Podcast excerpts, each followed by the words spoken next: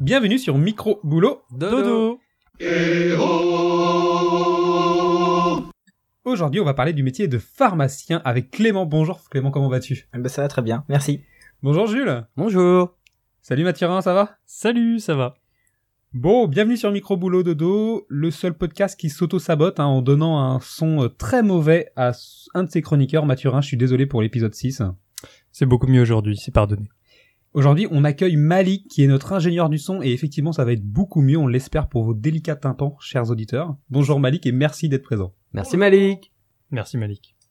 Alors même si le, la voix de Mathurin était un peu euh, trouble sur l'épisode 6, on vous conseille quand même d'aller l'écouter. Il est avec Eloa, qui est infirmière en psychiatrie, et c'est actuellement disponible sur Deezer, puisque nous pouvons maintenant écouter le podcast sur Deezer. Alors j'en profite également pour dire que euh, il faut s'abonner. Il faut s'abonner au podcast sur Spotify, s'abonner au podcast sur Deezer, sur iTunes, sur toutes vos applications. N'hésitez pas à recommander aussi Micro Boulot Dodo. On débute, on a besoin de ça, on découvre euh, toutes les subtilités de Twitter et de la communication, donc euh, n'hésitez pas là-dessus. Et on va pouvoir commencer maintenant avec Clément. C'est parti? Clément est pharmacien depuis 2015, il travaille dans une officine et c'est donc sa troisième année d'activité. Merci Clément d'être présent. Pas. Travail, c'est la santé. Rien faire, c'est la conserver. Les prisonniers du boulot font pas le vieux os. Dis-moi Clément, tu viens nous parler de ton métier?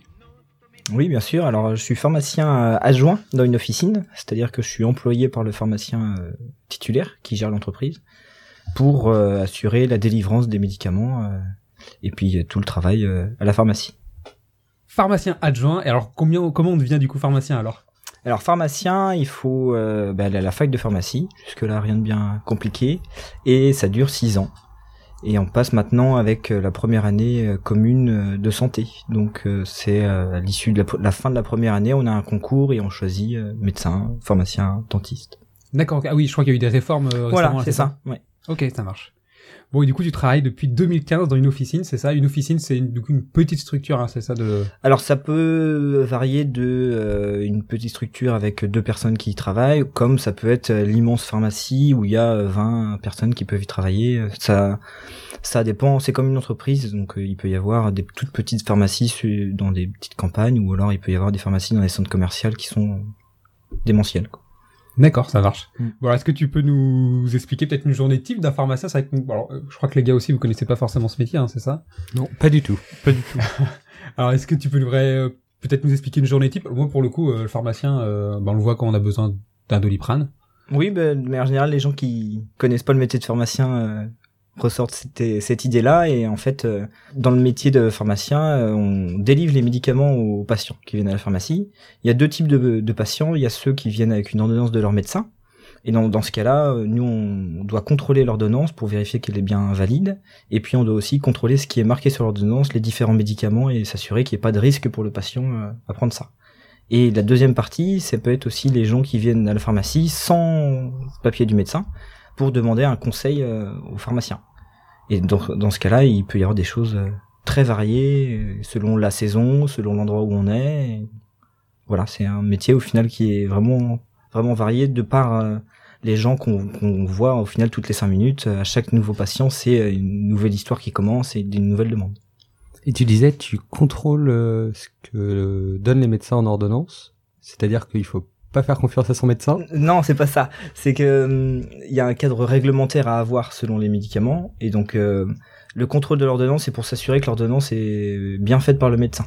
Parce que de plus en plus, euh, il y a des ordonnances qui sont falsifiées. Et donc dans ce Hmm. cas-là, il faut que nous on essaye de repérer si l'ordonnance elle est bien faite par le médecin euh, qui est marqué sur l'ordonnance ou pas. Et puis après, euh, des fois, il arrive que le médecin euh, ne savait pas que le- un patient prenait tel ou tel médicament et qui prescrive un médicament qui fait que ça, ça arrive en interaction avec euh, celui qui prenait avant. Et dans ce cas-là, ça peut être juste une petite interaction sans trop de problèmes, comme ça peut aller jusqu'à l'hospitalisation du patient. Ok. Alors, il y a des falsifications de, de, d'ordonnances de médicaments. Oui, bah oui, il y a des gens Ah qui essayent d'avoir, euh, ça peut être de la, de la morphine ou des dérivés ou des choses comme ça.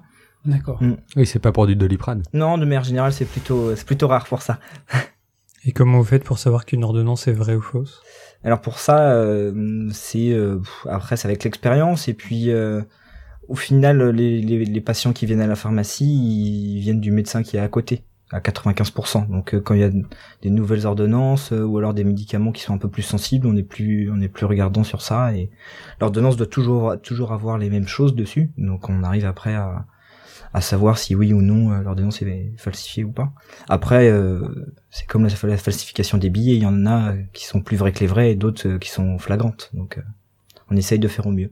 Et ça vous arrive d'appeler du coup un praticien pour vérifier auprès de lui qu'il a fait? Ouais ouais, on, c'est rare, hein, ça arrive vraiment euh, une fois par an, voire même moins souvent. Mais ouais, quand effectivement on a un doute, euh, la seule chose qui nous permet de savoir si l'ordonnance a vraiment été faite, euh, c'est d'appeler le médecin pour lui demander confirmation de ça. Mm. Ok. Alors tu disais, il y a donc il y a la distribution du médicament. Mm. Et il y a également, selon les situations, même sans ordonnance, oui, voilà, c'est ce qu'on appelle le conseil, euh, les patients qui viennent à la pharmacie. Alors il y a un petit peu, alors vous êtes un peu soignant alors en fait au final aussi? On n'a on n'a pas le droit de réaliser de soins comme tu pourrais y penser, euh, de soins infirmiers. C'est-à-dire que quelqu'un qui vient avec une plaie, on, va lui conseiller de lui faire les soins, c'est-à-dire nettoyer la plaie, des choses comme ça. Mais on n'a pas le droit de, de faire le geste. Ah ouais. Ouais, c'est c'est voilà, c'est légal, hein, mais euh, on n'est pas autorisé normalement à être en contact avec du sang et à gérer des plaies. Ah ouais.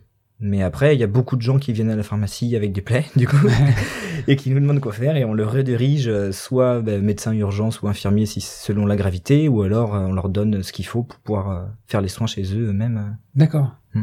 Je, je, crois que j'ai ouais, lu une BD quand j'étais plus jeune, et j'avais cette certitude qu'effectivement, en cas de petite plaie, on pouvait aller voir un pharmacien et il nous aiderait à, à gérer le truc plutôt d'aller embêter euh, un médecin et autres, mais d'accord. Bah, c'est un peu notre rôle, oui, de plus en plus, vu qu'il y a des difficultés d'avoir des rendez-vous chez les médecins ou les urgences qui sont surchargées, on se retrouve de plus en plus à faire un premier, un premier filtre, en fait, pour les urgences ou pour le médecin, et des gens qui savent pas trop et qui viennent nous voir, parce qu'au final, on est les seuls professionnels de santé qui sont disponibles sans rendez-vous et sans Ah attendre. Donc euh, les gens qui ont une interrogation, et ben ils viennent nous voir, ils nous posent la question et puis ils savent que ben, ils auront une réponse euh, directe qui leur convient ou pas selon selon Mhm. le, le cas, mais ça permet de d'éviter de passer 8 heures aux urgences pour euh, une aiguille dans le dans le doigt, par Oui. exemple. Ça marche. Oui, du coup, tu travailles dans une officine. Alors, c'est un peu souvent on voit une boulangerie, une officine, et puis euh, il peut rien avoir d'autre dans le village, Mhm. à part ces deux choses-là. Euh, c'est vrai qu'il y a une interaction avec les une interaction de proximité avec les, les, les patients entre guillemets. Vous d'ailleurs vous les appelez les patients ou les clients aussi. Ah bah ça c'est une grande histoire. Après euh, c'est patient parce qu'on fait de la Ouais. santé et qu'on est là avant tout pour euh, leur apporter enfin un conseil enfin ou répondre à leurs besoins et de, de santé. Donc euh, c'est patient. D'accord. Alors c'est vrai que du coup il y a une grosse euh, partie de proximité, je suppose, avec les les personnes d'un village ou d'une ville où, comme tu disais, c'est souvent des clients un peu réguliers. Ah bah oui, parce que sur notre patientèle, on a on a une bonne un bon pourcentage de gens au final qui viennent nous voir que nous, enfin, enfin que que la pharma une, une seule pharmacie. Ce qui fait que ben, euh, d'année en année, on les voit et en fait on suit leur histoire de vie euh, selon les pathologies, mais après ça peut être des choses euh, graves, par exemple des, euh, pas un AVC, du coup ben, on suit la reconstruction, on les aide à se à, voilà à avancer sur des choses comme ça un peu plus tragiques, mais ça peut être des choses très joyeuses comme des naissances. Et on se final, on on- au fur et à mesure des années, on suit l'histoire de la famille avec euh, les petits enfants qui viennent, etc. Donc euh, c'est vraiment un contact privilégié en fait avec les gens qu'on peut avoir. D'accord. Et alors t'es en blouse toute la journée? Alors moi j'ai pas de blouse. Ça, ça, ça dépend des, ça, ça, ça dépend des pharmacies. Après, il n'y a pas de règle euh, particulière. La seule chose qu'il faut avoir, c'est un, on puisse avoir notre nom, prénom et notre statut. Donc moi j'ai un petit badge où c'est marqué euh, également pharmacien. Ok, ça marche. Et c'est quoi la différence entre un pharmacien et un préparateur en pharmacie? Alors, euh, le pharmacien, euh, il est euh, responsable de, de, de ce qui se passe dans l'officine. Donc d'un- déjà d'un point de vue légal, le pharmacien va, va avoir la responsabilité du travail fait par la préparatrice. Ok. C'est c'est ça avant tout. Et après, c'est pas c'est pas la même durée d'études. Une préparatrice, c'est trois ans, si je me rappelle bien. Pharmacien, c'est six ans. Donc en termes de, de, de connaissances euh, scientifiques et de santé, c'est pas la même profondeur. Ok, moi j'avais toujours pensé que le préparateur en pharmacien, c'était un pharmacien en devenir euh, qui, Ah oui. qui faisait ses armes au début, mais pas du tout. C'est deux. Non, c'est deux métiers différents et voilà. les préparatrices sont plus à même aussi de faire euh, ce qu'on appelle les préparations. Justement, ça- le, le nom vient de vient de là, c'est-à-dire euh, des médicaments qui n'existent pas sur le marché et que le médecin demande de, de faire. Ça peut être des petites gélules pour des enfants de médicaments qui n'existent pas pour les enfants qu'on qu'on reconditionne pour avoir le bon dosage ou ça peut être des crèmes qui n'existent pas euh, ça peut être beaucoup de choses différentes Donc, vous fabriquez des médicaments dans une pharmacie. c'est de plus en plus rare parce que heureusement euh, il y a de plus en plus de médicaments disponibles sur le marché mais euh, oui effectivement on en fait quelques-uns Ok. Ah, ça, je savais pas non plus. euh, C'est vrai qu'il y a cette image un peu d'épinal euh, du l'herboriste euh, Voilà, avec son pilon. euh, Et il y a encore un peu ça qui existe. Alors, ouais euh, il y a- on a encore les mortiers les pilons les petites gélules à faire euh, ah ouais. tout ça Mm. Oh, c'est excellent. Alors tu dis que c'est de plus en plus rare, c'est ça? C'est de plus en plus rare parce que euh, il y a de plus en plus de, de besoins de conformité par rapport à Ah oui, ouais, au- ouais, enfin, aspects légaux. à l'aspect légal. Donc euh, déjà d'un point de vue euh, matériel, il faut être de plus en plus équipé. Hmm. Et pour des préparations qu'on fait de moins en moins, euh, il y a un ratio temps passé et puis investissement qui qui correspond plus. Et puis c'est surtout qu'il y a de plus en plus de médicaments qui sont adaptés en fait maintenant. D'accord. Alors qu'avant il y avait moins de médicaments et du coup ben, on était obligé de d'adapter vraiment aux patients. Là on a, on a un panel thérapeutique qui est beaucoup plus grand donc euh, qui est plus intéressant pour les médecins.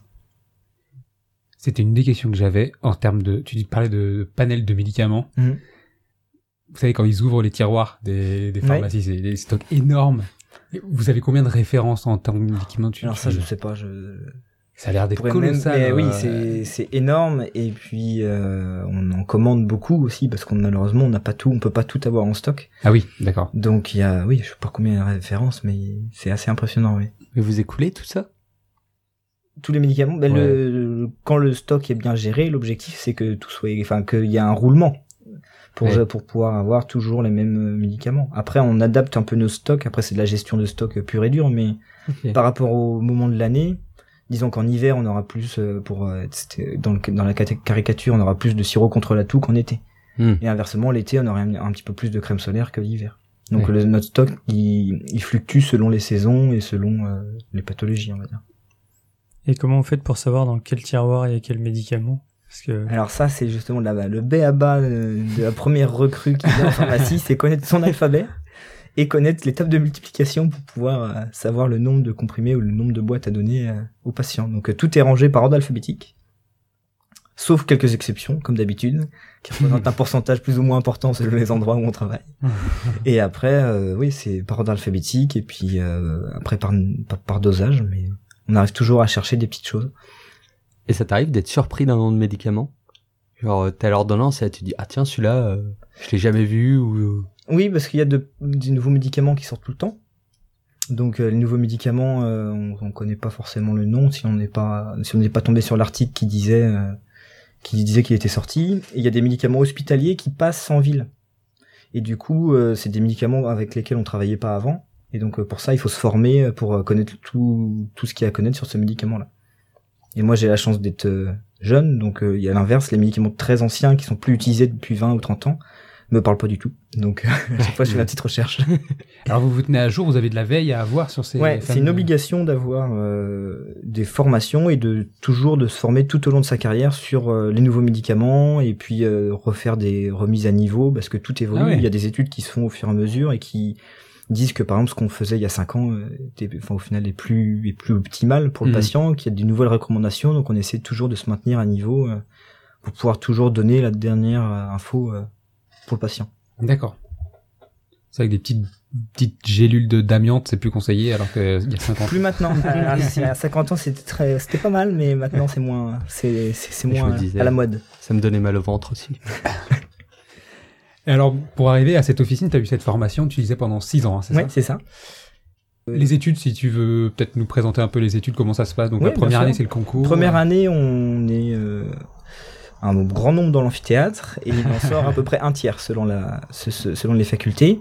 Et c'est vraiment une année d'écrémage où l'objectif c'est de travailler et puis d'arriver dans le dans le pourcentage qui passe. Après, dans le, les, les années, les années 2 à, à, à 5-6, c'est plus des... On acquiert un savoir scientifique de base, déjà pour pouvoir comprendre dans l'ensemble comment fonctionne le corps humain, les médicaments, etc. Et puis après, on va aller sur des choses plus professionnalisantes, sur ben, les conseils hygiéno-diététiques qu'on peut donner aux patients, euh, et tout, tout l'aspect autour du médicament au final, parce que euh, on a le médicament, mais il y a euh, comment est-ce qu'il faut le prendre, est-ce qu'il y a des effets secondaires, est-ce qu'il y a des d'autres médicaments qu'on peut pas donner avec avec celui-ci, donc c'est essayer d'a- d'arriver à tout euh, tout engranger dans le cerveau et pour finir pour devenir un petit dictionnaire du médicament euh, sur pattes. Et puis, à la fin de ces études-là, à la, sixième, à la fin de la sixième année, il faut qu'on passe une thèse pour devenir euh, docteur en pharmacie et puis finaliser euh, notre cursus. Et alors ta thèse, c'était sur quoi?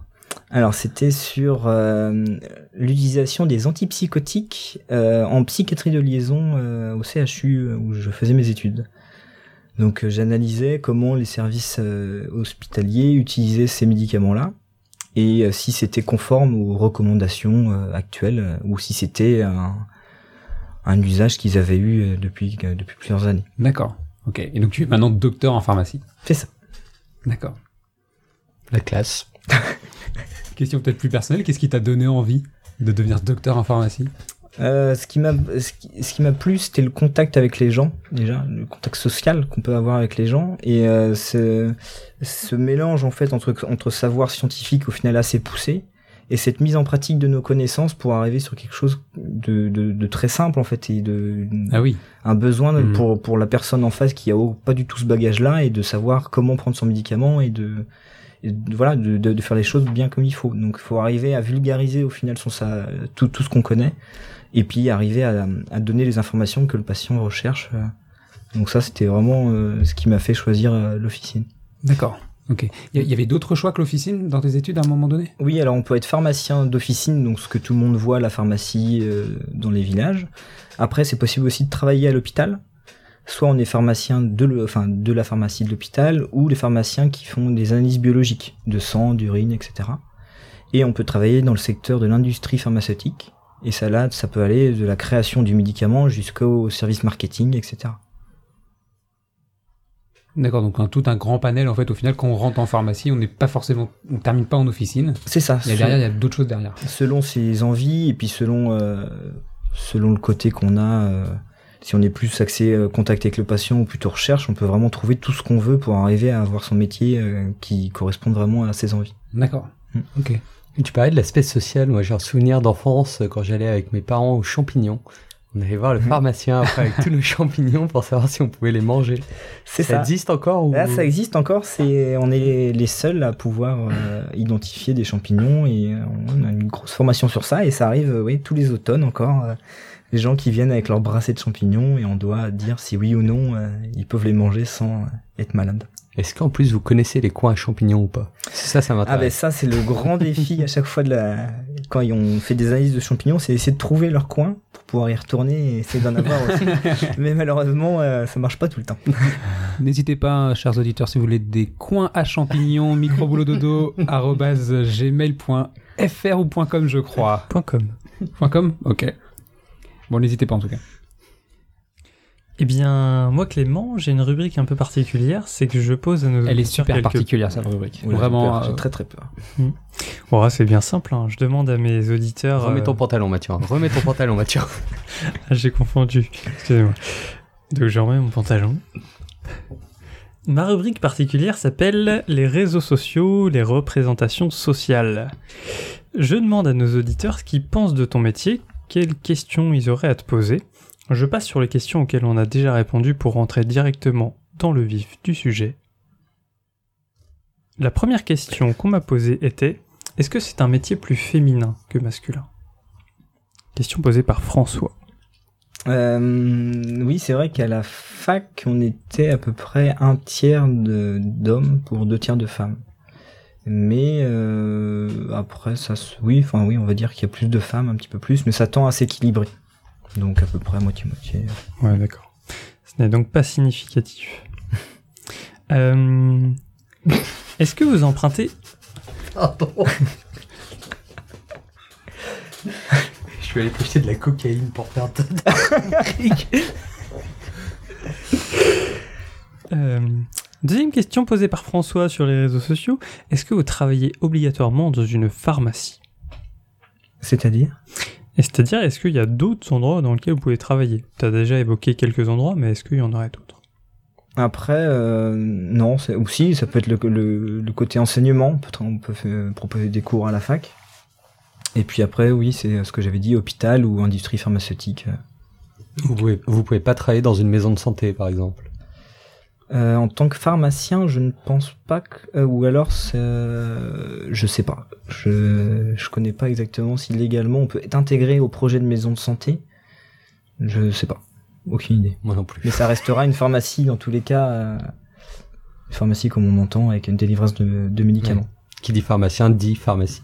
Souvent. Mm. Alors c'est vrai que dans la pharmacie, pharmacien d'hôpital, tu disais qu'il y avait une partie analyse biologique. Mm. L'autre partie c'était pharmacien d'hôpital, donc du coup, le, le, vous fournissez, enfin, le pharmacien d'hôpital fournit les, les médicaments comme le fait une officine en ville, sauf que là vous êtes vraiment juste exclusivement, c'est les ordonnances du, du médecin, c'est ça? De l'hôpital. euh, c'est euh, la délivrance des médicaments, mais pour les services de soins. D'accord, ok. Et aussi pour certains médicaments qu'on ne peut avoir qu'à l'hôpital, mais euh, des gens en fait qui vont euh, tous les mois à l'hôpital pour recevoir leur traitement, mais qui sont eux chez eux, qui sont pas hosp- hospitalisés. D'accord. Il y a certains médicaments qui sont donnés euh, et qui sont disponibles que à l'hôpital. Alors, j'ai une autre question qui est avez-vous des niveaux hiérarchiques? J'ai cru que tu as commencé à en parler. Oui, on, on- déjà il y a le chef d'entreprise, donc le pharmacien qu'on appelle le pharmacien titulaire, c'est lui qui détient la pharmacie. Après, on va dire qu'il peut y avoir les pharmaciens adjoints qui sont en dessous du pharmacien titulaire parce qu'ils portent la responsabilité euh, de- des- actes qui sont faits à la pharmacie quand le pharmacien titulaire n'est pas là. Et puis après, il y a les préparatrices qui font. euh, dessous. Et le pharmacien titulaire, c'est un peu le chef d'entreprise, c'est-à-dire qu'il prépare plus rien du tout et il fait que de la paperasse peut-être? Là, c'est très variable en fait selon les chefs d'entreprise et selon l'envie qu'ils ont euh, de faire leur travail. Ça peut être le chef d'entreprise effectivement qui est dans son bureau à faire que euh, l'administratif, la gestion de stock, euh, à passer des commandes, ou à l'inverse, ça peut être le chef d'entreprise qui lui veut faire que du comptoir et qui reste toute la journée à servir les gens et qui demande à ses employés de faire du coup tout le caté administratif, gestion des laboratoires, etc. Mhm. Donc ça, c'est un peu à l'envie du chef d'entreprise et puis sa volonté de déléguer ou pas à certaines missions. Sur cette partie chef de- d'entreprise, officine, donc un pharmacien à la sortie de ses études, il peut soit aller en tant que pharmacien adjoint Mhm. ou acheter une officine. C'est ça. D'accord. Et on- alors on peut comment ça se passe installer une officine? On peut s'installer n'importe où où on veut? Alors pour ça, on a, un- on a une limitation selon le nombre d'habitants. Euh, je pourrais pas redonner les, les chiffres, mais par exemple, euh, vous pouvez pas avoir deux pharmacies dans un tout petit village de 1500 habitants. Ah oui, d'accord. Voilà. Et en fait, tout est quadrillé pour que euh, qu'il y ait vraiment un maillage territorial, c'est-à-dire qu'il y ait vraiment des pharmacies. L'objectif, c'est d'avoir des pharmacies partout sur le territoire. Que même dans les endroits où il y a peu de monde, ben, il y ait quand même une pharmacie qui puisse avoir assez de patients pour pouvoir ben, vivre économiquement. Et à l'inverse, en ville, c'est fait en sorte pour pas qu'il y ait des pharmacies qui soient côte à côte pendant 3 km. Donc sur ça, euh, on, peut s'installer partout en respectant cette norme-là de, de, patients par, pour une pharmacie. Après là, c'est par rapport à la France, c'est déjà bien réparti.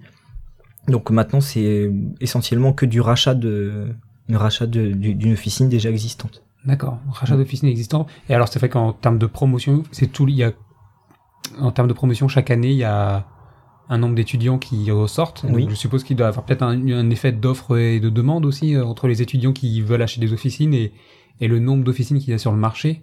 Après, euh, oui, effectivement, bah, c'est euh, le chiffre, il est lié à l'offre et la demande, et puis à la viabilité de l'entreprise aussi. Ouais, et oui, puis euh, après, vu que les officines sont au final assez chères, c'est assez peu les étudiants qui sortent de cursus qui achètent des, des pharmacies d'officine. C'est plutôt après en milieu de cursus où là, du coup, on va essayer d'acheter une, une pharmacie. Et ça coûte combien une officine aujourd'hui, euh, tu sais? C'est très variable de Oui, la d'accord. toute petite à la très grosse, mais euh, ça peut, ça commence à en dessous d'un million et puis ça, après il y a plus de limite à, au prix. D'accord. Hmm. Ok. Et il y a un organisme qui vérifie alors qui vous donne l'autorisation d'installer une officine là où Oui, c'est euh, l'ARS, je crois, l'agence régionale D'accord. de la santé qui contrôle ça. Ok. Et de toute façon, bah, c'est dans c'est les contrôles de base euh, lors d'une demande de création de, de, de pharmacie. C'est l'une des premières choses qu'ils vont regarder, euh, la densité de population et par rapport à- aux pharmacies qui existent autour. Ouais, donc ce- cette euh, thématique de la densité et puis aussi, surtout si tu sais où sont les camps aux champignons, tout ça du coin. voilà, c'est le ça, deuxième critère important, aussi pour. euh, à savoir. Tu parles de, de chef d'entreprise depuis tout à l'heure. Il n'existe pas de pharmacie publique. C'est que du privé, les pharmacies. Alors les pharmacies, Hormis euh, une l'hôpital. pharmacie de ville, effectivement, c'est que privé. D'accord. Ouais, et c'est là euh, l'ambiguïté un petit peu qu'il peut y avoir, c'est qu'au final, euh, notre mission principale, c'est la santé publique et euh, les soins qu'on apporte aux patients et les conseils qu'on peut donner, toute l'analyse, etc. Mais au final, ce qui rémunère l'entreprise et du coup ses employés, c'est malgré tout les médicaments que l'on vend. Donc sur ça, il y a une, une sorte d'ambiguïté à, qui fait que des fois, il peut y avoir des affaires euh, comme on entend aux informations, mais voilà, il faut bien garder à l'esprit que c'est avant tout un travail de santé publique et de, et de, et de mission pour le patient. Et euh, une question toute bête, peut-être que t'as pas la réponse, mais est-ce que tu sais pourquoi euh, les pharmacies sont toutes privées, qu'il n'y en a pas de public? Est-ce qu'il y a une raison euh, dans l'histoire Je de la pense que pharmacie? c'est historique. Ça, ça a été historique et puis maintenant pour l'État ça représenterait un budget assez conséquent et il faudrait revo- revoir du coup tout le métier qui par rapport à ça. Oui, moi j'ai une autre question que je trouvais plutôt intéressante. Euh, au sujet des huiles essentielles et de l'herboristerie, est-ce que ça fait partie de votre métier ou est-ce qu'il faut même une formation spécifique pour les vendre et les conseiller? Alors de plus en plus effectivement il y a de ce côté-là euh, naturel on va dire, donc euh, du essentiel, de phytothérapie donc les plantes qui, qui, qui se développe en pharmacie et qui grossit de plus en plus parce que les gens sont de plus en plus intéressés euh, par cette thérapeutique-là. C'est quand même assez particulier parce que c'est des produits qui sont naturels mais qui sont aussi qui peuvent être dangereux en fait pour la santé. Donc euh, on a une formation dans notre cursus effectivement sur ça. Et puis après on se forme aussi en plus euh, avec d'autres formations pour avoir euh, ce côté pratique et puis euh, voilà toujours s'enrichir euh, de plus en plus. Mais oui c'est un c'est un côté de la de, de- du, du métier qui est intéressant parce qu'on est sur des choses euh, naturelles et puis les gens sont de plus en plus demandeurs de ça donc c'est intéressant. C'est quoi la différence entre une molécule naturelle et une molécule créée? C'est au final on arrive euh, à la même chose. Oui, ça reste quelque chose de, ça reste quelque chose de chimique. Après, c'est, euh, c'est une- dans une huile essentielle, il peut y avoir énormément de molécules différentes Ouais. qui font qu'il y a une action générale qui se fait. Alors que sur le médicament traditionnel, on va dire le doliprane, pour reprendre l'exemple, là, on est sur une seule molécule qui fait une action. Donc, euh, c'est une, une question de ciblage en fait de de, de, de thérapeutique. Et puis après, bah, c'est de enfin, il y a eu dans les années 50 euh, l'avènement de la chimie et puis du coup on s'est orienté énormément sur ce côté-là d'extraire et pour avoir quelque chose le plus pur possible pour avoir une action et limiter les effets secondaires. Et puis là on est en train un peu de revenir euh, en arrière en se disant que dans la nature il y avait des choses aussi intéressantes qui pouvaient marcher tout aussi bien. Alors l'homéopathie dans cette histoire? Il y a une position à avoir sur l'homéopathie. Comment Aujourd'hui c'est remboursé, je sais même plus Alors euh, aujourd'hui c'est remboursé, voilà. Hum, Ça fait euh, depuis de nombreuses euh, dizaines d'années qu'il y a toujours ce débat-là qui revient euh, du remboursement ou pas. Après, euh, il n'y a pas forcément d'avis à avoir. En- Nous, on, on se doit de suivre les recommandations euh, du ministère de la Santé, et voilà. Donc, euh, pas d'avis particulier à dire sur ce sujet sensible. Ça. Et, et j'ai une autre question, je pense que c'est toujours un peu dans le lien. C'est quoi la différence entre une pharmacie et une parapharmacie? Alors, la pharmacie a l'autorisation de donner des médicaments. Alors que la parapharmacie, on pourra pas avoir euh, de délivrance d'ordonnance et pas avoir de médicaments. Donc euh, parapharmacie, ça va être euh, tout le côté beauté ou euh, il peut. Je suis jamais rentré dans une parapharmacie, je viens de me rendre compte en même temps. Mais euh, ouais. T'es allergique ça Non, ça te... Non, je- à chaque fois que je rentre, j'ai des boutons, je comprends. Mais ouais, c'est surtout le côté euh, médicaments. On peut pas avoir de médicaments en, en parapharmacie. Mais donc tout le monde peut faire euh, parapharmacie ou faut quand même être Euh, pharmacien Euh, non, parapharmacie, il y a l'obligation d'avoir un pharmacien D'accord, dans la dans la parapharmacie. Ça c'est pareil, c'est une loi. ok. Et après, par contre, malgré la présence d'un pharmacien, on peut pas donner de médicaments. Ok. Eh bien moi j'avais une dernière question de François sur les RS qui était est-ce que vous avez besoin de certification pour certaines choses? Vous pouvez tout faire à partir du moment où vous avez votre diplôme. Euh, des certifications? Peut-être des- des- des- ce que veut dire François, c'est des, des spécialités ou des pour une option? Faudrait qu'on demande à François mais il est pas là. Pour les certifications, il y a, hum, si on a besoin de, de, de diplômes, par exemple, pour pouvoir donner euh, certains types d'orthèses, c'est-à-dire des attelles, il faut euh, avoir fait un, un diplôme universitaire en plus. Donc c'est peut-être ça les certifications exemple, dont parlait François. Après, euh, on est, il y a énormément de contrôles et de conformité à avoir, donc euh, oui, sûrement, il, il faut être certifié un peu de partout. Et de plus en plus, il y a les certifications ISO qui s'installent en pharmacie pour essayer de de- d'a- d'améliorer notre pratique et puis d'avoir quelque chose de un peu plus conforme et de et d'universel entre les différentes pharmacies. Donc un pharmacien peut donner aussi bien un doliprane que de la morphine, qu'un barbiturique, que n'importe euh, quelle drogue en fait. N'importe, euh, voilà, à partir du moment où il y a un pharmacien de présent dans la, dans la pharmacie, on peut donner, euh, dans le cadre après de l'ordonnance Oui, ou pas, mais non, tu n'iras pas te donner de morphine en venant euh, me voir demain matin. Dommage. Dans ton activité, il y a des, des activités qui sont euh, quotidiennes. Est-ce qu'il y a des activités qui sont plus euh, saisonnières, occasionnelles, qui sont à noter et qu'il faudrait partager aux auditeurs? Ouais, mais la chose intéressante, c'est le côté champignon, qui au final, euh, à chaque automne, euh, nous rappelle de retourner dans nos bouquins pour refaire une petite piqûre de rappel. Et après, il y a hum, maintenant de plus en plus, on peut euh, on peut avoir une, une hospitalisation à domicile, c'est-à-dire que l'hôpital en fait permet au patient de retourner chez lui, mais c'est toujours l'hôpital qui va gérer les soins. Hmm. C'est quelque chose euh, là qui commence à se développer pour euh, par des enfin pour euh, avoir un meilleur pour que le patient en fait soit mieux chez lui. Mais en général, on est toujours mieux à la maison que dans une chambre d'hôpital. Et puis c'est des soins qui sont pas compliqués, mais qui nécessitent une surveillance particulière. Et du coup, sur ça, nous, on est missionné pour aller livrer les euh, livrer les médicaments chez le patient. Et puis on a un lien avec les infirmiers, avec les médecins. Donc c'est des choses qui sont un peu plus exceptionnelles, mais qui sont intéressantes parce que ça diversifie un peu notre pratique. Ah oui, vous êtes du coup cadre du... Enfin, vous êtes membre du coup de l'équipe soignante. Voilà, c'est ça. ah, c'est super, Mm. ok. Donc ça amené à se diversifier dans les prochaines Ouais, de, années, de, de, de plus en plus, euh, l'hôpital va vouloir faire ça euh, parce qu'il a tout à y gagner. Et puis nous aussi, au final, ça nous permet d'avoir une position euh, un petit peu plus du coup professionnelle, scientifique euh, sur ça. Et puis ça permet d'avoir un lien avec le patient un peu plus poussé. Parce qu'on va le voir à, à la maison et on le suit dans des pathologies un peu plus lourdes. euh, donc ça permet un meilleur suivi du patient aussi. Ok, ça marche.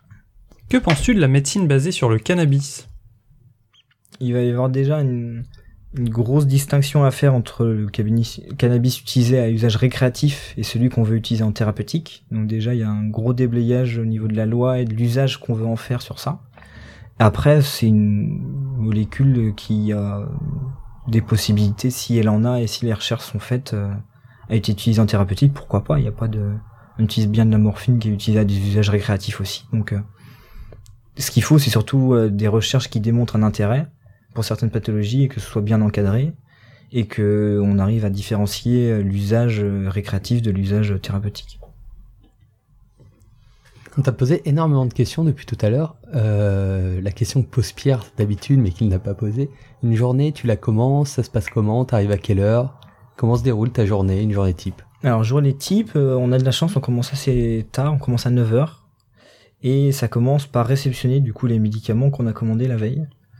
Donc euh, on les réceptionne, on les range dans les tiroirs par ordre alphabétique, très important. Donc je te coupe 30 secondes, la veille, tous les jours, vous faites une commande? Voilà, c'est ça. Ok. Et euh, à ce moment-là, à 9h, on ouvre les portes de la pharmacie, et du coup les gens euh, arrivent, et puis ben, on s'occupe de à la fois ranger la, commande de la veille, et puis ben, servir les gens. Et puis ben, la journée continue, les gens continuent d'arriver, et euh, à chaque fois, à chaque demi-journée, on repasse la commande du coup des médicaments dont on a besoin, ou pour gérer toujours ce stock, pour qu'on ait toujours euh, les médicaments en stock pour pouvoir euh, les donner aux patients le plus rapidement possible. Et puis après, ben, la journée euh, en fait, la journée, il n'y a, a pas vraiment de grand rythme dans la journée. C'est surtout selon la- l'arrivée des patients dans la, dans la pharmacie. Hmm. C'est-à-dire qu'il peut y avoir des fois pendant deux heures la pharmacie qui est bondée, craquée et on court partout, et d'autres fois pendant une demi-heure il n'y a pas un chat. Ça nous permet de gérer tout ce qu'on a mis de côté derrière, commander des médicaments particuliers au laboratoire, et puis gérer des, des dossiers un petit peu plus compliqués de location par exemple de matériel médical, des, des lits, des fauteuils, euh, assurer la livraison Hmm. chez les patients, des choses comme ça. Ça, c'est vous qui gérez ça. On- oui, on peut gérer ça. Il y a des fournisseurs, euh, des fournisseurs de, de matériel médical aussi en privé qui font ça, mais les pharmacies aussi euh, assurent la livraison de tout ce qu'on a besoin à la maison euh, et qui est médical. Et ça, c'est pareil, c'est sous ordonnance de médecin ou une personne euh, Non, on peut très bien l'avoir sans ordonnance. Après, l'ordonnance offre le droit à un remboursement, Hmm. ce qui fait que à 99% on, on l'a sur ordonnance. Ok. Et alors la journée se termine à quelle heure? La journée se termine à la- selon la fermeture de la pharmacie, mais c'est souvent aux alentours de 19h30.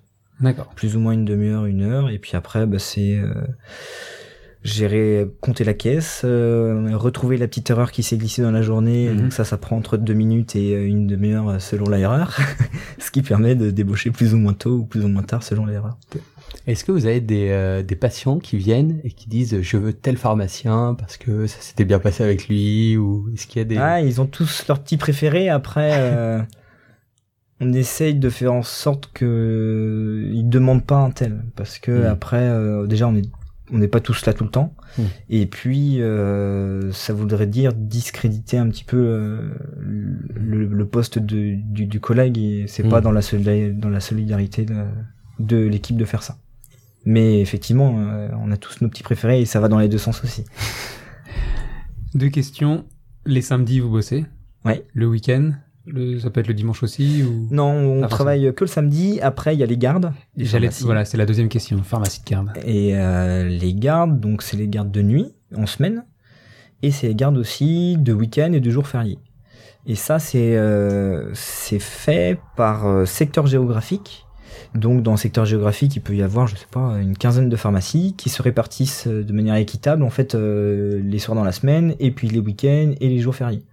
Ce qui fait que, euh, par exemple, mon pharmacien titulaire a eu la chance de passer le nouvel an à la pharmacie cette année. Et voilà, on peut travailler le dimanche aussi. C'est les cas exceptionnels où on travaille, on travaille le dimanche. Après, c'est assez rare. disons que c'est les nuits en semaine, ça peut être deux fois dans le mois, et les week-ends, c'est euh, une à deux fois par mois, une à deux fois tous les deux mois. On va dire. Ouais, c'est quand même euh, c'est quand même conséquent. C'est assez conséquent, ouais. Après, En termes de euh, vie de famille, oui, il faut le, il faut le savoir, quoi. Ouais, voilà. Co- Après, comment ça se passe? C'est un coup de fil de d'un médecin, d'un hôpital, d'un d'un particulier qui vient demander absolument, il me faut absolument un doliprane. Alors, selon, euh, dans, normalement, à la base, il faut, normalement, il faudrait que les gens aient une ordonnance du médecin pour pouvoir être reçus de garde de nuit, c'est-à-dire euh, la nuit en semaine. Après, euh, c'est à la charge du pharmacien, quand les gens appellent la pharmacie, euh, d'essayer de voir l'urgence de la demande, et puis euh, après, on, on est tous humains, donc euh, par exemple, les, les parents qui appellent à minuit parce qu'ils se rendent compte que leur boîte de lait est vide et qu'ils ont un nourrisson, ils ont pas d'ordonnance, mais on va pas leur dire euh, de faire des pâtes à leur enfant. Donc dans ce cas-là, on leur dit bah oui, venez et puis on, on leur donne leur, leur boîte de lait. Mais tu dis c'est sous ordonnance, mais ça veut dire que dans ce cas, il faut aussi qu'il y ait éventuellement un médecin de garde. Oui. Donc est-ce que c'est coordonné ou est-ce qu'on peut se Ah non, retrouver à faire ça Ah, n'est pas coordonné. Donc pas coordonné. nous pouvons passer euh, 30 km pour aller voir le médecin et puis faire 40 km pour voir un autre euh, Ouais. pharmacien. Mais après ça, ça dépend des secteurs géographiques. En ville, au final, tout est beaucoup plus restreint. Mais Oui. en campagne, effectivement, euh, il peut y avoir 60 km entre, la pharmacie, les, entre les deux pharmacies les plus éloignées euh, de leur secteur géographique. Mais j'ai du mal à imaginer comment vous, déjà rien qu'entre vous, comment vous choisissez les gardes. Vous faites une réunion chaque année avec tous les pharmaciens pour faire un planning. C'est au mois. C'est C'est à l'année euh, pour permettre à tout le monde de s'organiser et puis euh, il y a de manière générale c'est euh, un pharmacien titulaire de l'ensemble qui s'occupe de ça et qui fait ça de qui essaie de faire ça de manière la plus normale possible et puis équitable surtout. Et puis c'est surtout l'histoire des euh, jours fériés en fait qu'ils essaient de partager de manière équitable Noël Nouvel An euh, on voilà, on va pas on va pas faire Noël Nouvel An euh, trois ans de suite. Disons que tout est tout est Mm. fait pour qu'il y ait un roulement et puis il y a de l'entraide aussi entre confrères qui fait que dès que il y a des besoins de, de prendre, enfin, donc on peut pas faire cette garde-là. On s'arrange pour qu'il y ait une autre pharmacie qui puisse euh, prendre le relais. Hmm. Oui, c'est pas euh, le confrère qui vient exercer dans la pharmacie. Non, euh, non, non, c'est chaque pharmacie qui gère euh, sa garde et qui, du coup, qui est ouverte euh, soit le dimanche ou soit la nuit.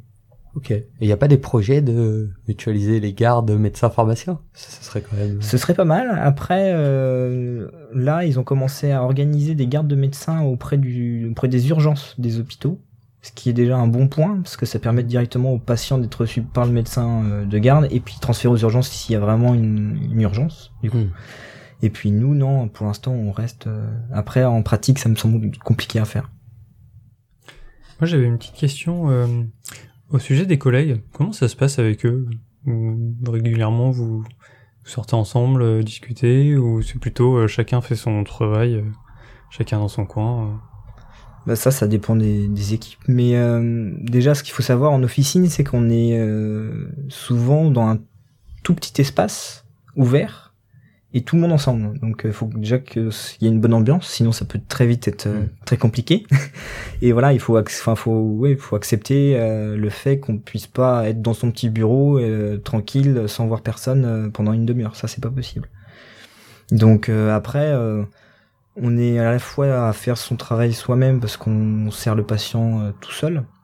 Mais en même temps, on profite, on en reparle après dès qu'il y a des soucis ou des cas un peu compliqués pour prendre, pouvoir prendre du recul, s'améliorer, gérer euh, des problèmes quand il y en a. Donc euh, il y a quand même une, une grosse entraide euh, entre les entre les employés. Quoi. Et ça vous arrive de faire des battles de choix de médicaments? Genre, ah bah non, celui-là il est mieux que celui-là, ce labo-là il est mieux que celui-là. Ah oui, bah, être c'est- d'accord Ouais, ouais. il Y a, on- après, c'est soigner les symptômes selon avec telle ou telle molécule. Donc effectivement, il peut y avoir des petits désaccords, mais ça reste, ça reste normalement cordiaux, on va dire. Et euh, du coup, en même lien avec le, le choix des médicaments, euh, on amène sa, son ordonnance. Et c'est pas rare que le pharmacien donne pas le médicament qu'il y a sur l'ordonnance, mais en donne un autre. Alors ça, c'est ce qu'on appelle les médicaments génériques. C'est-à-dire que c'est une question de, de brevet. Un médicament, quand il sort sur le marché, il a un certain nombre d'années où il a en quelque sorte le monopole de, de son, de son médicament. C'est-à-dire qu'il est, il est le seul à pouvoir faire euh, exactement son médicament à lui. Passé un certain moment, le brevet passe dans le domaine public, ce qui fait que d'autres entreprises peuvent créer le même médicament avec euh, des contrôles qui sont qui sont faits pour avoir euh, pour être sûr qu'il y ait la même quantité de, mo- de molécules actives dans le dans deux comprimés de deux laboratoires différents. Et ça, en fait, pour le laboratoire, c'est des coûts de recherche qu'il ne fait pas, parce que c'est le premier laboratoire qui avait sorti la, la molécule en premier qui, les- qui les avait fait. Ce qui fait qu'il y a un coût de fabrication qui est beaucoup plus faible, et du coup un coût de vente qui est plus faible. C'est pour ça que la sécurité sociale a tout intérêt à promouvoir ça. Ça permet fait de, réaliser des, économies en fait de santé, et même si euh, des fois entre deux médicaments il peut y avoir 3 centimes d'écart, mais ces 3 centimes euh, fois les 65 millions euh, de personnes qui peuvent en prendre, ça peut faire des, réelles économies pour le Sécu et continuer d'avoir ce système qui est quand même un petit peu intéressant. Est-ce que vous êtes victime des visiteurs médicaux? Ils passent nous voir. Après, euh, voilà, c'est un médicament. euh, il faut les laboratoires ils le font pour que les médicaments ils soient prescrits et puis qu'ils soient utilisés. Donc euh, il y a des visiteurs médicaux qui viennent pour juste faire du conseil, c'est-à-dire nous informer sur des nouveaux médicaments ou les bonnes les bonnes utilisations qu'on peut en faire, ce qu'il faut faire attention, etc. Donc ça c'est très intéressant et ça permet du coup de se mettre à jour. Et puis il y a les autres aussi qui permettent qui permettent de de acheter en fait qui ouais, qui sont des visiteurs euh, commerciaux pour le coup qui vendent les médicaments et voilà qui, qui, qui disent que leur médicament est mieux qu'un autre etc donc il y a deux types de visiteurs médicaux. Alors peut-être une question qui fâche, mais est-ce que vous êtes euh, plus rémunéré dans le cas d'une utilisation d'un doliprane ou de la marque du générique ou est-ce que vous êtes euh, plus intéressé à vendre un tel type de médicament plutôt qu'un autre? Ça ça dépend du prix d'achat du médicament. Donc ça dépend des pharmacies mais après effectivement entre par exemple deux médicaments euh, entre une boîte de doliprane et une boîte de dafalgan les entreprises peuvent ne pas avoir le, le même prix d'achat. Donc là automatiquement et bien du coup il y a une, la marge qui diffère parce que le prix euh, de vente est le même. Et donc euh, il peut y avoir un, un écart. Après ça à la journée en pharmacie on n'y pense pas et puis on n'y fait pas attention. Ouais. D'accord. c'est pas ça qui va faire qu'on va choisir un tel tel, tel médicament ou un autre C'est vrai que vous passez directement par les laboratoires en fait. Ch- Chaque pharmacie passe par par son interlocuteur qui va trouver les les produits comme une sorte de, de grossiste C'est ça, il y a des grossistes euh, en pharmacie, c'est-à-dire c'est des, euh, des intermédiaires entre le laboratoire qui fabrique son médicament et la pharmacie qui va le vendre. C'est-à-dire, euh, du coup, on passe nos commandes deux fois par jour et puis ils nous livrent après la demi-journée qui suit. D'accord. Ok. Voilà. La demi-journée qui suit, putain, la, la réactivité est incroyable. Ah oui, il faut une réactivité de demi-journée et puis euh, avec notre euh, fournisseur principal entre guillemets, il y a la possibilité qu'il nous livre euh, en urgence. C'est-à-dire que quand il faut des médicaments euh, tout de suite parce qu'il y a une sortie d'hôpital et qu'on ne l'a pas en stock, on peut appeler notre grossiste et lui demander de passer et il passe dans les deux heures, trois heures qui viennent à la pharmacie. Ok. Donc c'est l'avantage, c'est qu'on a une réactivité euh, assez euh, impressionnante sur ça. Bon alors le top 3 des médicaments vendus en pharmacie. Est-ce que tu les connais? Tu peux les imaginer aussi? Ouais, ça doit être bol doliprane, je pense, enfin, ou assimilé d'afalgan et feralgan, tous ces trois-là. Après, je, je sais même pas au Vous final. avez peut-être une idée, les gars, non? Les dentifrices. Ah, ouais, pas tant que ça quand même. Je pense les pour les maux d'estomac, des choses comme ça, non? Space-fond, tout ça Ouais, pour les Pas ballonnements. Trop. Ah ouais? Ouais, euh, un peu, mais euh, pff. ouais, c'est surtout antidouleurs au final qui sont euh, qui sont les plus Ah oui, demandés antidouleurs. parce que c'est les plus vastes en, en termes de, enfin dans tous les cas, on a toujours mal quelque part euh, quand on est malade. Des pilules contraceptives. Aussi, ouais, ça c'est possible qu'il y ait beaucoup beaucoup de de sorties. Je regarderai demain. Et les petites euh, petites euh, bonbons au miel, peut-être, non, qu'il y a sur le comptoir souvent? Ah ça, malheureusement, euh, on n'arrive pas trop. Ouais. C'est- ouais. La marge est pas très grande, peut-être, Ouais, pour une c'est- pharmacie de vendre ça. Mais il y en a, on a toujours euh, arrivé à, trou- à trouver des petites bonbons ou des petites pastilles euh, intéressantes.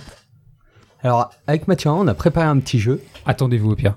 On l'a préparé grâce à ceci que tu dois connaître. Oui, effectivement. Le Dorose, le guide pratique des médicaments. Donc c'est un peu ta bible. C'est ça, c'est ça.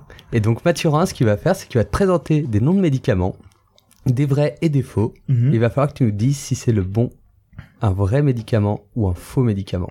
Voilà, Est-ce que tu es prêt Clément Je suis prêt, allons-y. Vas-y Mathurin. C'est parti. Le premier sur la liste est le clomipramine. Est-ce que quelqu'un sait ce que c'est? Il faut dire à quoi ça sert aussi? Ça serait parfait. Là, j'ai la pression, parce que si je sais pas... euh, Je Euh. dirais que c'est un vrai. Tu peux répéter C'est Clomipramine. c'est un vrai et c'est pour les piscines. Un médicament pour les piscines C'est pour mettre du chlore dans les piscines. Ouais, donc pour toi, c'est pas un médicament. ça sert peut-être à d'autres choses. euh, Le colis... co- comment Clomipramine. Ah mais oui Si, ça sert à empêcher que les dents tombent quand on rêve. C'est ça? Presque. Presque. euh, oui, c'est un vrai, une vraie molécule qui est un antidépresseur. Bien vu. J'ai vu que ça pouvait euh, effectivement soit aider en cas de crise de panique et d'énurésie. À la piscine. Très important. Effectivement, ça peut arriver à la piscine. Alors, le deuxième de la liste est le Calideco. Ça fait tellement jeu, jeu vidéo, je sais... Non, non, ça n'existe pas. Moi j'ai l'impression que ça fait spa ou balnéo. ah oui, c'est ça, c'est ça. Ou, une- ou le nom d'une start-up française. Calikeo, euh, un truc qui tient en... Calideco. Calideco. Ouais ouais, c'est un truc pour refaire ton intérieur. Ça fait magasin, effectivement, de aménagement intérieur. Donc c'est un faux. Oui. Je vois que tout le monde est d'accord. Pourtant, c'était un médicament Oh non. contre la mucoviscidose. Enfin, qui aide à soigner la mucoviscidose. Ok. Ok. À traiter. Tu bluffes. Vous pourrez rechercher sur internet, euh, ça s'écrit avec un K et un Y. Alors, le suivant est le... Et je l'aime beaucoup celui-là. L'optimisette. Si tu l'aimes beaucoup, c'est que c'est un faux. L'optimisette. c'est pour être optimiste. Non, je pense que c'est pour optimiser la pousse des cheveux. Joli, mais... C'est un vrai médicament. Ouais. Hein Et c'est une pilule euh, ostroprogestative. Exactement. Optimisette. Oui. Ok. Un nom assez rigolo. Ah, les services marketing qui bossent à Ouais, ça marche bien. Hein. T'en as un autre ou... Bien sûr. Alors, on pourra en soumettre un à nos auditeurs et qui nous donnent les réponses dans les réseaux sociaux. Les D'accord. fameux réseaux sociaux. Et ben dans ce cas... Ok. Donc alors, le suivant que j'ai sur la liste, c'est le Calax. Tu dois confondre avec le cacolac. Ou le galac. Non, le galac, c'était pas un chocolat, c'est ça? Et non, c'est bien le Calax. Le calax. Moi je dis non. Mais c'est parce que ça fait 4 oui là, donc on va dire non à un moment. Y a pas un méchant d'Avengers qui s'appelle le calax ou un truc, tu vois? Non, aucune idée, Clément. tu- Euh, moi non plus, ça me dit rien. Eh bien, c'est une armoire Ikea. Mais j'ai vu que vous avez hésité quand même. Alors, je vous en fais un petit dernier pour aujourd'hui et puis je laisse. euh, Oh, quoique, Jules, t'en avais aussi? Ah bah moi j'ai un bouquin entier. Parfait. J'en fais un petit et après je laisse à Jules quelques-uns et je reviendrai pour un dernier qu'on soumettra aux auditeurs. Le suivant est Le Zerator. Ça, ça, non. Pierre pense que non. Le comment tu as dit? Le Zerator. Ça par contre c'est un méchant d'Avenger. Ça c'est sûr. Non. Et toi, sûr. Clément? Non, je dirais non. C'est surtout un gros streamer de jeux vidéo, Mathurin, n'est-ce pas? Et Effectivement, très connu sur la plateforme Twitch TV. euh, Bon, il a ses fans partout, visiblement. Donc le Zerator n'existe pas, chers euh, auditeurs, ah on non. est désolé. Enfin, si, mais c'est pas un médicament. Alors, moi je vais vous présenter des médicaments et vous allez devoir me dire à quoi ils servent. D'accord. Hmm. Ceux-là sont des vrais, pas euh, comme des streamers. euh, Enfin voilà. Le ou oui le clofazimine. Le clofazimine. Oui. Le clofazimine est souvent utilisé dans les cas de d'absence de poils. Et en fait, c'est souvent utilisé pour euh, faire pousser justement une glorieuse moustache. Et voilà, les, les médecins préconisent souvent du clofazimine. C'est pas du tout ça. C'est pas du tout ça. Non, pas du tout. C'est un inhibiteur de, De recapture de testostérone. sérotonine non plus. Clément. Je ne sais pas. J'en ai aucune Alors, idée. il était pas facile celui-là parce que ça doit pas être tous les jours que, Ouais, que vous voyez ce J'ai genre de jamais entendu ce nom-là. C'est un médicament, euh, c'est un traitement des formes multibacillaires de la lèpre. Ah oui, effectivement, maintenant que tu me le dis, je le vois très bien. C'est ça. hein. Ouais, c'est ça. pas beaucoup de lépreux euh, dans ton Assez officine. peu, euh, ouais. C'est dommage. Ouais, c'est ça. T'aurais euh, pu avoir un point. J'aurais, pu passer pour quelqu'un d'intelligent, mais Ouais. bon, tant pis. Non, mais ça va revenir. Bon allez, je vous en fais un autre. Peut-être que je peux au moins vous donner la, la thématique, parce qu'en tout en haut du livre, il y a la thématique. C'est peau, pneumo, dermato, neuro. Ah, ça peut Ok, aider. essayons alors. Allez. Un dernier. Le tréprostyl sodique. Pneumologie. Oh là là. C'est pour éviter. euh, Comment tu dis? Le, tré, le trépsotinil sodique. C'est en deux mots. Tréprostinil sodique. Avec beaucoup de sel? Sodique, non, s- sodium? Ouais, c'est à base de sel, ouais. Ah, pour limiter la- C'est un indice. l'influx d'eau euh, dans les poumons, limiter un peu des, je sais pas, des, des bulles qui pourraient se former. Je sais pas trop. Est-ce que Clément Clément, Clément, une idée avant que je donne la définition de, de notre ami Dorose Ça va être pour, euh, ouais, mou- pour mieux respirer. Ouais, je pense qu'il y a une, il y a une raison. Voilà. Ou si en pneumo, ça doit être Je pour pense mieux que c'est quelque respirer. chose, quelque chose comme ça. Alors, c'est un traitement de l'hypertension artérielle pulmonaire idiopathique ou à transmission héréditaire dans le but d'améliorer la tolérance à l'effort et les symptômes de la maladie chez les patients en classe fonctionnelle 3 de la NYHA ou NIA. Pour mieux respirer. Pour mieux respirer. pas. Exactement. D'ailleurs, c'est la note de bas de page. Ça sert à mieux respirer. bon, Clément gagne la main ce concours. Merci bah. les gars. Je propose un dernier médicament aux auditeurs. J'espère que vous arriverez à trouver. C'est le Bamatex. Qu'est-ce que c'est? Le Bamatex, à quoi il sert? Alors attention, on a mis les règles, hein, Mathurin, pas de Wikipédia, pas d'internet. Bah si, internet pour répondre évidemment. Mais juste pour répondre. D'accord. Tu peux répéter? Le Bamatex. Le Bamatex. Bon, très C'est bien. une nouvelle marque de matelas. Bon, Clément, on va pouvoir reprendre Oui. un rythme à peu près euh, classique d'émission. Est-ce que tu pourrais nous décrire la journée professionnelle de l'horreur pour toi? Ça serait quoi la pire journée, toutes les petits emmerdements qui pourraient arriver pendant une journée de travail? Ouais, alors ça peut commencer déjà par une commande qui n'arrive pas. D'accord. Et du coup, euh, tous les co- tous les médicaments qu'on avait commandés pour les gens de la veille euh, ne sont pas là. Donc euh, déjà, faut passer une demi-heure à tous les rappeler pour leur dire de pas venir. D'accord. Et puis après, ça peut s'enchaîner sur des patients euh, qui peuvent être un peu agressifs ou euh, pas très sympas. Ah oui. Bien avoir une bonne humeur toute la journée. Et puis avoir ça ouais toute la journée avec beaucoup de monde. Comme ça, il faut il faut pas traîner. Et puis au milieu de tout ça, quelqu'un euh, qui va venir euh, parler pendant trois quarts d'heure alors que la pharmacie est pleine. Ça pas mal. Au moment de la fermeture Voilà, à 19h30. sur la fermeture pour finir à voilà un quart d'heure en retard et puis finir par deux trois erreurs euh, de caisse pour pouvoir gagner un trois trois bons petits quarts d'heure D'accord. avant de rentrer chez soi. Ça, ça Ah, peut être bien. Ah, le kiff. Ouais, que du bonheur. Ben, on ne souhaite que ça pour demain. J'espère.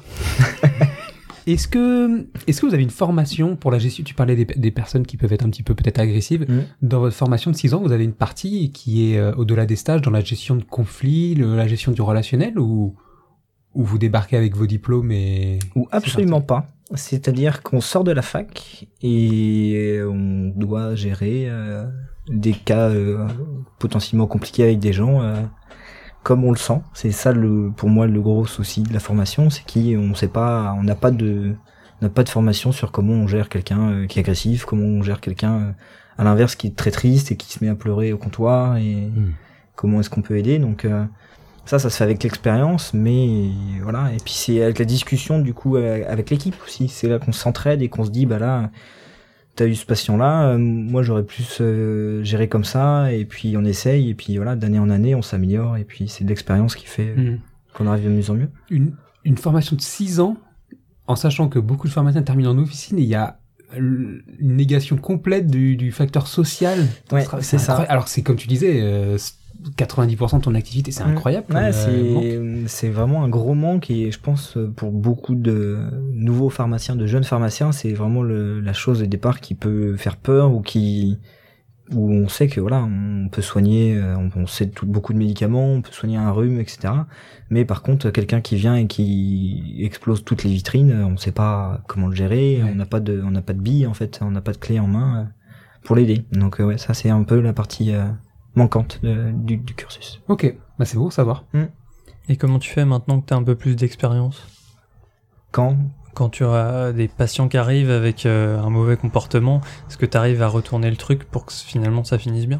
Ouais, je me dis qu'ils s'ils viennent là, c'est que dans tous les cas, ils avaient besoin de, enfin, ils ont une demande ou un conseil. Donc, euh, j'essaye de faire en sorte de poser un peu le truc. Comme ça, déjà, il... on s'énerve pas devant quelqu'un en fait qui est calme et qui qui parle doucement. Et puis après, je leur demande à la base euh, qu'est-ce qu'ils veulent, et puis je réponds à leur euh, du mieux que je peux à leurs demandes. Et puis après, euh, une fois que j'ai fait ça, soit ça lui va.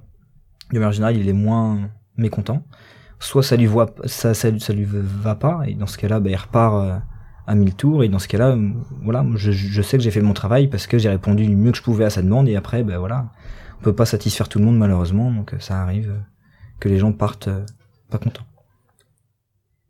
Et alors Clément, qu'est-ce que tu aurais aimé entendre le premier jour où tu es rentré dans une officine en tant que salarié? Qu'est-ce que tu aurais aimé entendre le premier jour de ton activité? Alors c'est compliqué parce que j'ai commencé à travailler pour mes études. Donc au final Ah, quand oui. j'ai commencé à être embauché en pharmacien en tant que pharmacien j'avais déjà un, un petit peu de bagage. Alors tes études, Mais vraiment le tout premier début jour. de mes études, c'est euh, n'aie pas peur de, de poser des questions et puis de d'essayer d'avoir vraiment toutes les informations avant de te lancer à à, à faire ton conseil ou à donner euh, une ordonnance. Parce que bien souvent, on- les gens ils veulent quelque chose ou ils demandent quelque chose, mais en fait, euh, il faut vraiment creuser pour avoir toutes les informations et pour vraiment avoir une réponse complète et globale euh, pour le patient. Et est-ce que tu aurais, euh, t'as des anecdotes de, de travail que tu peux raconter Je sais pas si c'est le cas ou pas. mais, euh, Si, j'avais quelqu'un euh, qui venait, qui me demande un, un antiseptique, euh, enfin de, de l'alcool modifié. Donc très bien, donc euh, je vais chercher la bouteille et puis euh, je lui dis bah, d'accord, c'est que vous voulez désinfecter parce que l'alcool d'habitude on l'utilise très peu sur des plaies, c'est surtout pour désinfecter euh, de petites choses mais pas vraiment sur des grosses plaies. Donc je dis bah qu'est-ce qui s'est passé? Il dit ah ben non mais c'est euh, c'est mon fils qui a besoin de, d'a- qui a besoin d'a- d'alcool pour désinfecter sa plaie. Et au fur et à mesure que je pose des questions, en fait, je me rends compte que son fils euh, a reçu un coup de couteau il y a trois jours et que ben, le pansement est pas joli parce qu'il avait fait un peu avec ce qu'il avait chez lui. Donc je demande à, à voir le fils qui sort de la voiture et en fait son sa plaie était complètement infectée et ça suppurait, etc. Et c'est là justement où est l'importance de poser toutes les bonnes questions Ah pour aller jusqu'au bout parce que là du coup je lui ai pas donné l'alcool, je lui ai dit d'aller directement aux urgences pour euh, être pris en charge pour ça. Waouh. Donc euh, voilà, faut bien essayer d'avoir toutes les infos Ouais. avant de répondre. Vraiment le pharmacien en première ligne euh, des problèmes de santé. et du coup, vous arrivez à avoir des trucs comme ça. Ouais, voilà, c'est ça. Mm. La vache. Parce que je suppose qu'il y a des personnes qui doivent soit min- minimiser leurs problèmes, soit avoir être, être honteux, ils osent pas en parler, ils osent. C'est ça. Mm. Ouais. Et c'est là la difficulté, c'est que euh, faut arriver à instaurer un climat de confiance en quelques minutes Ouais, c'est ça. pour arriver à avoir les informations ou essayer au moins de les deviner ou essayer de voir euh, voilà ce qu'il y a derrière euh, Des fois, il y a rien, mais des fois, il y a des choses im- importantes. Et alors en termes de qualité qu'on doit avoir pour être pharmacien, peut-être même de personnalité, est-ce qu'il y a des choses qui sont importantes à avoir quand on fait pharmacien en officine? Alors, pharmacien penses? d'officine, première, c'est faut être, faut aimer le contact avec les gens, faut être très sociable. Après, c'est quelque chose aussi qui peut se développer avec le temps, et- Hmm. mais voilà, faut pas, faut pas être mal à l'aise au contact avec les gens. Et euh, deuxième chose très importante, il faut euh, faire preuve d'empathie. Ça, c'est pareil, ça se, ça se, ça se, ça permet de se développer et ça se, voilà, ça se précise avec euh, avec les années d'expérience. Mais il faut être capable d'être à l'écoute des gens mais on n'est pas des gens de leur famille. Donc quand il arrive quelque chose de très grave à quelqu'un, on est à l'écoute, mais en même temps, on n'est pas dans l'émotion. Et c'est là la difficulté au début, c'est que voilà, quand il y a des choses dramatiques qui arrivent à certaines personnes, on est trop, on est trop touché. On n'a pas le recul nécessaire pour euh, apporter vraiment une réponse euh, thérapeutique pour le coup euh, à la personne. Et puis après, bah, c'est le travail en équipe, et puis euh, bonne organisation pour pouvoir bien ranger les médicaments et bien être, voilà, bien gérer ça, mais ouais, surtout euh, sociabilité et puis euh, empathie. D'accord. Et tu aurais un conseil pour les jeunes qui aimeraient se lancer dans les études de pharmacie, qui sont en- qui terminent leur bac ou qui doivent remplir leur parcours sup Bah, c'est un métier qui est très enrichissant parce qu'au final, on apprend euh, bah, toutes les cinq minutes dès que le patient part.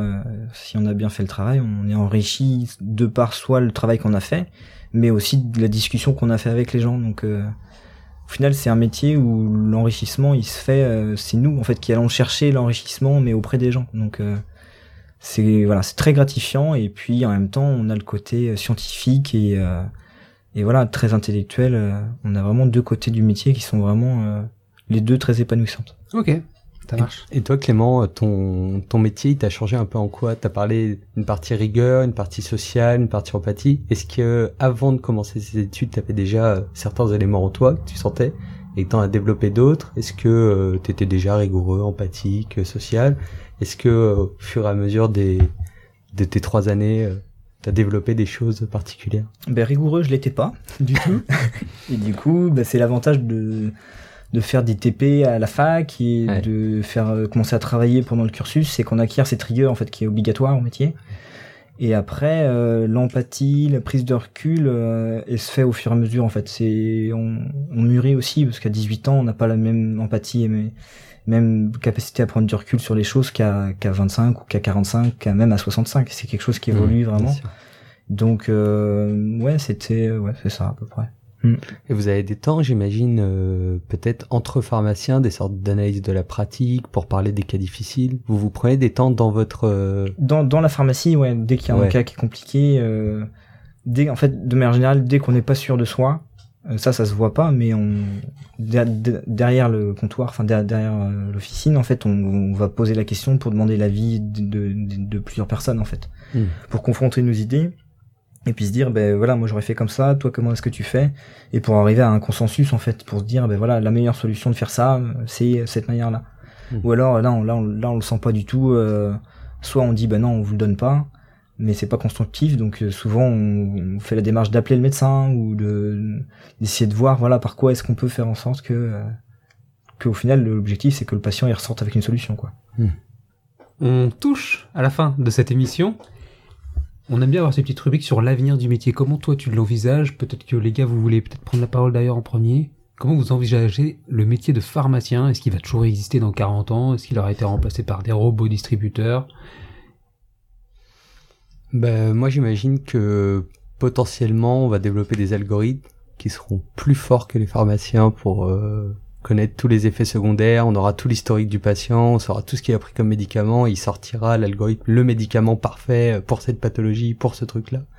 Et du coup, j'imagine euh, plus la part sociale, comme tu disais, euh, vraiment conseil, euh, apport, euh, apprentissage thérapeutique derrière l'utilisation du médicament, bien plus que que vraiment le choix du médicament ou avoir, avoir plus du conseil vraiment.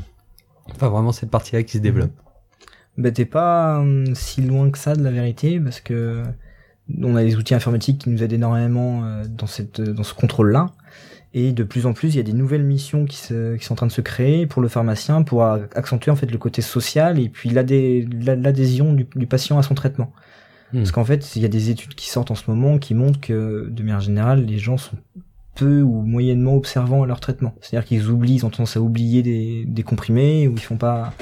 Voilà. Et ça, en fait, euh, c'est vraiment l'objectif principal euh, dans les années à venir du, pharmacien. Ça va être de faire en sorte d'aider le patient à soit à se rendre compte que son traitement il est très important ou lui donner des petits conseils pour pas l'oublier. Enfin, ça va être tout ce côté voilà en dehors du médicament, déconnecté juste du passage de main de, la boîte de médicaments, mais vraiment avoir euh, ce côté de conseil et d'accompagnement du patient et de faire le lien aussi entre le patient et le médecin pour certains cas euh, intéressants. Mm.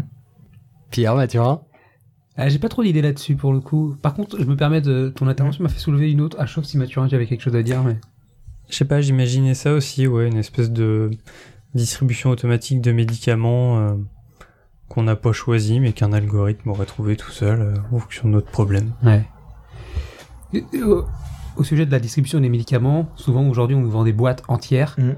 Dans d'autres pays, on vend des médicaments par médicament Mhm. pour bien suivre le traitement. Ça permet également de réduire les coûts.